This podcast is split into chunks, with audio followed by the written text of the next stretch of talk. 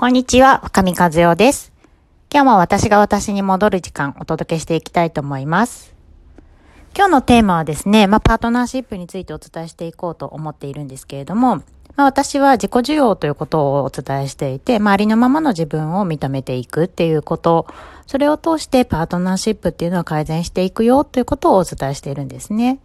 で、令和に入って、まあ今令和2年になりますけれども、えっ、ー、と、昭和、平成といって繋がってきた、こう、パートナーシップの形が令和に入ってからガラッと変わってきたなっていうことを肌感覚で私は感じているんですね。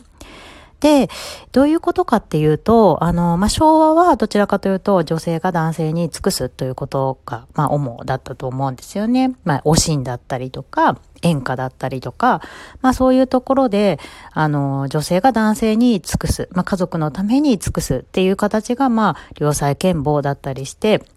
そういうところの象徴で現れてきていると思うんですね。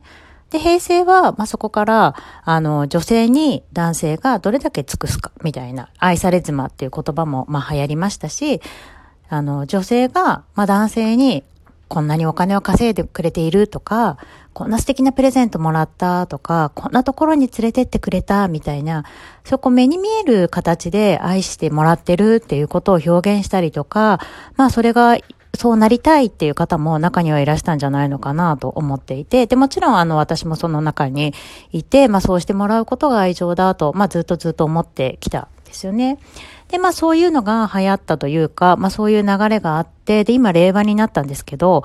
えっ、ー、とですね、まあ、昭和の考え方は、はっきり言って、まあ、やっぱりきついですよね。ずっと自分を犠牲にして家族のためっていうのはもうすでに、もうそういう時代ではないなっていうことはわかると思うんですね。ただまあ、うちらの私たち世代、私、今年で45になりますけど、私たち世代の母親とか父親っていうのは、まあその世界であの、どっぷり生きてきてるわけだから、そこに育ったそこで育ったっていうことは、そのまあ、あの価値観が根付いているわけですよね。まあそこが、まあ自分の中の一部には多分あるとは思うんですね。で、それをこう自分で持ちつつ平成になり、まあ自分が愛され妻になりたいとかなったとか、まあそういうのがありつつも、で、令和になったら、だいぶ変わってきましたよね。どういうふうに変わってきたかっていうと、旦那さんに何かをしてもらう、してもらえないっていうことで愛情を図る時代っていうのはもう終わったなって思ってますね。あのー何かを買ってもらったとか、どこかに連れてってもらったとか、あの、お金をこんなに稼いでくれて、お小遣いこんなにくれているとか、まあそういう価値観もゼロではないでしょうし、それが心地いいという方は全然そのまま、あの、いていただければいいかなと思うし、それは人それぞれの思いなので、それもありだと思うんですね。ただ、それをしてくれないから私は愛されてないんだとか、それをしてくれないあいつは悪いとか、それをしてくれないんだったら、もう、あの、離婚するるとか、あの、その部分で喧嘩をするとかっていうことの時代はね、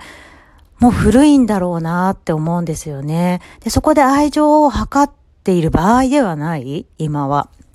というふうに思っています。要は、その何々さしてくれた嬉しいとかっていうのはもちろんあるし、あの、それはね、誰でもそうだと思うんですけど、そこで愛情をもらえたとか、もらえてないとかっていうのは、まあ、ある意味子供のレベルなんですよ。親が子供にしてくれ、してあげることと同じレベルなんですよね。だから子供側、ずっと妻が子供側になっている。で、あれをしてくれたか、あれをしてくれてないかっていうことをずっと見張ってるっていうわけで、まあ、正直なところ、それをしている部分、ずっとそれを見張ってると、妻がしんどいと思うんですね。で、妻はしんどいし、もうそれをずっと言われていたら当たり前だけど、夫もしんどいと思うんですよ。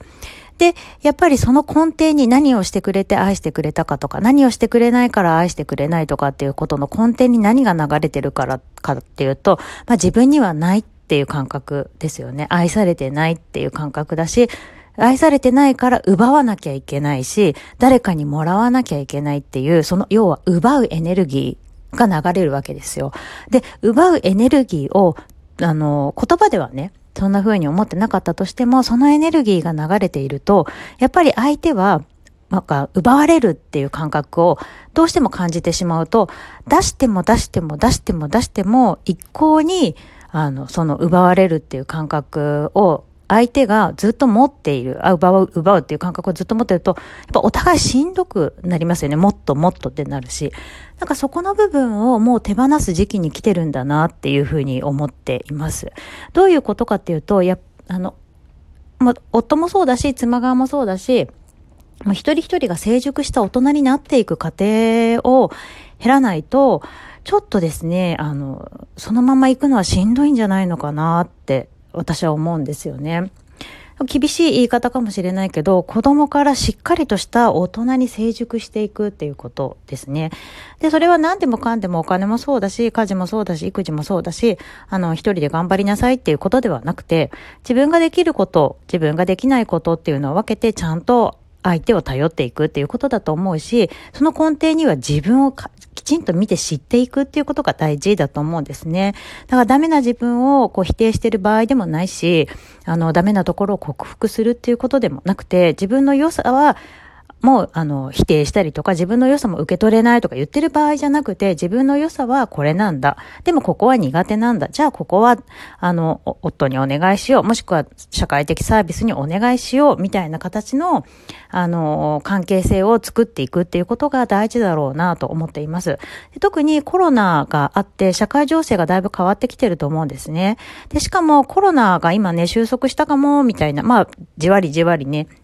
ゼロにはなってないですけど、それから先、まあ、社会情勢これからどんどんまた変わっていくと思うんですよね。で、その時に、その社会情勢に、こう、バッサーっと大きなコロナみたいな波が来た時に、それに毎回、こう、波に揺られて、こう、さまようっていうような状況ではなくて、まあ波が来たねって。で、ちょっと揺れるけども、でもその波に乗っていくというか、そのくらいの、こう、自分の成熟度が今後は求められるんだろうなと思うんですね。ただ、そういった時に、いや、そんなこと言ったって、夫は話を聞いてくれないし、感情的に怒るし、っていうような場合、もしな、それを伝えた時に夫にね、なんかこう不満が出た場合なんですけれども、もうこう、もうなんかきつい言い方になるけど、類は友を呼ぶっていう法則があるように、目の前にいる旦那さんとか、あの奥さんっていうのは申し訳ないけど、やっぱり同じなんですよ。目の前にいるっていうことは、その波長が合ってるっていうこと。で、違和感を感じるんであれば、まあ波長が合わないっていうことですね。で、その波長が合わないのをもっと合わせていくのか、それとも、もう、あの、お役目ごめんだねっていうことで縁を切っていくのか、あの、それは選べると思うんですね。ただ目の前にいるその人は自分なんだって、同じ波長なんだってって思った瞬間に多分変わってくると思うんですよ。で、類は友を呼ぶ法則だし、やっぱ波長の合わない人同士っていうのは一緒にはいられないから、そこの部分で目の前の人も私なんだって思った瞬間に自分が変わったらこの人も変わるっていうふうに思えるかっていうのはすごい大事なことかなと思っています。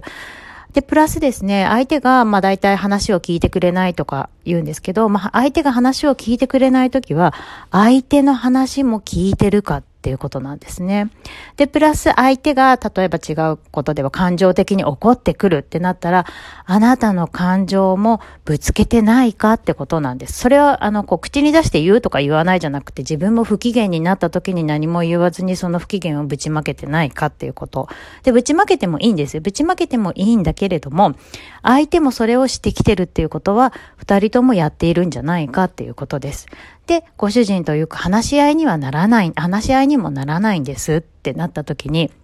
話し合いの意味をこう履き違えてないかっていうことです。話し合いはあなたの意見をご主人に押し付ける場ではありません。話を二人でこう、話し合っていくっていうことだから、いいものを見つけていくっていうことで、どっちかの意見を採用するとか、どっちかの意見に思い知らされる、思い知らせてやるとか、そういうことではないんですよね。もう一段階、ちょっと抽象度を上げた段階になります。だから、その、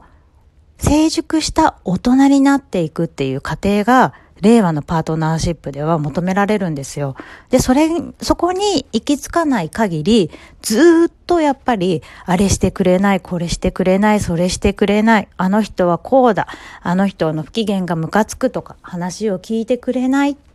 と言っているところに、ずっと痛いのか、それともそこからちょっと抜け出して、良好なパートナーシップを、こう、築いていくのか、それがね、なんか令和のパートナーシップには欠かせないんだなっていうことをね、なんとなく最近の肌感覚で私は感じてるんですよね。なので、そこの世界、子供だった世界からちょっと一歩抜け出ていく。そんな時代に今はなってきてるんだろうなと思っています。なので、まあ、あの、ご自身のパートナーシップをちょっと見直してもらった時に、相手にすごい不満が出て、これもやってくれない、あれもやってくれないって思った時には本当にチャンスで、